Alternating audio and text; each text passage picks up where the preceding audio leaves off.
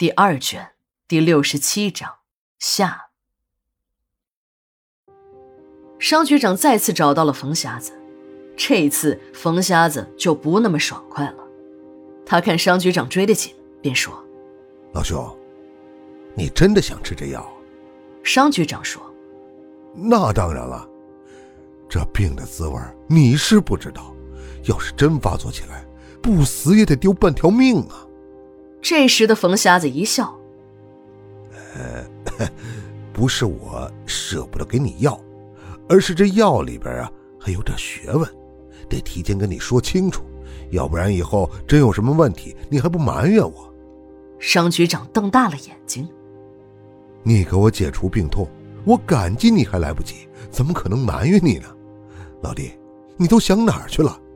我老商可不是一个以怨报德的人啊。”好，我等的就是你这句话，老兄，你既然如此爽快，我冯某人如果再推三阻四，就显得我这个人太不仗义了。我们行走江湖的人，永远是义字当头。不过，这药啊，是祖宗传下来的，有些话呢，我还得跟你讲清楚。看冯瞎子很严肃的样子，有求于人的商局长赶紧应承。老弟，你只管说。我虽然不是江湖中人，可是我也知道你们江湖中的规矩。既然是你们祖上有祖训，不能因为我一个人就破了规矩。有事你只管吩咐，我照办便是。冯瞎子这时换上了一副笑脸 老兄啊，你也别紧张，也没那么严重。你吃的那种白色的药啊，是素味儿。吃药的时候有忌口，还不能行男女之事，这样不就成了和尚了吗？我还有一种荤丸，这药呢跟你吃过的素丸疗效是一样的，只是颜色呢一红一白。不同的是啊，红色的荤丸吃药时不用忌口，也不忌行房事，三粒下去病即根除。呃，只不过。商局长一听，自己的药有三颗荤丸就可以根除，自己以后又可以生龙活虎的享受生活了。这人活着那就是图个享受，如果自己的下半身都不行了，即使当再大的官，贪再多的钱，又有什么用呢？这当官不就是图个黄金屋、颜如玉吗？商局长看冯瞎子到了关键时刻，这又是欲言又止。卖起了关子，急得他都有点结巴了。不，不，不过什么呀？看着商局长猴急的连嘴巴都有点不好用了，冯瞎子险些笑出了声儿。不过老辣无比的他还是憋住了，没笑出来。不过啊，也没什么，只是祖上在这药方中下了蛊。只要吃过这荤丸的人呢，永远也不能对冯家人以怨报德、恩将仇报。如果真是那样，蛊毒便会发作。商局长一听就明白了，他在局里工作了多年，形形色色的人呢，那是见得多了。这冯瞎子就是一个江湖术士，他的药有了疗效，再向自己讨人情呢。哼，这些个跑江湖的。只要是自己的方子有了效果，就吹得神乎其神。商局长对冯瞎子的药深信不疑，他已经实验过了，但对冯瞎子说的什么蛊，他根本没往心里去。商局长想：哼，这世界上哪有什么蛊，不过是些个江湖术士夸大其词罢了。商局长心里虽然这么想，可这嘴上不能这么说呀。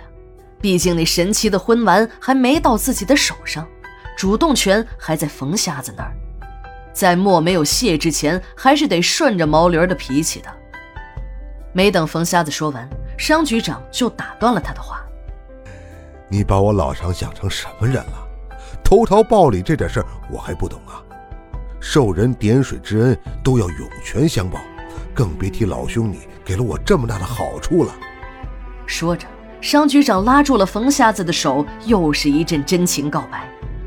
看着火候已到的冯瞎子，赶紧从怀里掏出一个药包，站起身来，双手恭恭敬敬地把药送到了商局长的面前。商局长被纪委审查了，拔出萝卜带出泥儿，他的老婆、孩子，还有一群手下的小喽啰都被送进了局子里。商局长本人虽然找到了替罪羊，没什么大事儿，可这领导职位呢是不能再干下去了，便提前退了休。在退休后，不甘心的商局长想找冯瞎子，可这冯瞎子却像人间蒸发了一样，从他的视线中消失了。有人说，冯瞎子被仇家扔进海里喂了鱼；有人说，冯瞎子害怕仇家追杀，出家当了和尚。但这些消息没有一个得到证实。不久，商局长郁郁而终了。商局长到死也没有弄明白，那个装神弄鬼的冯瞎子是如何控制自己的嘴巴，说出那些除了自己以外任何人也不知道的秘密。他的心里很迷惑，难道这个冯瞎子真的会什么巫蛊之术吗？殡仪馆的午夜，死一样的寂静。只有火化室里的火化炉还在熊熊地燃烧着，几具遗体已经推进了火化室，正在等待着在这里走完人生的最后一站。加班的老王和七哥正在火化炉前忙碌着，小赵一边打着哈欠，一边往盒子里装着骨灰。就在这时，反锁着的火化室的门突然开了，几个人一惊，放眼望去。惨白的灯光下，一个形如枯槁的男人站在火化室的门口，手里还提着一颗血淋淋的人头。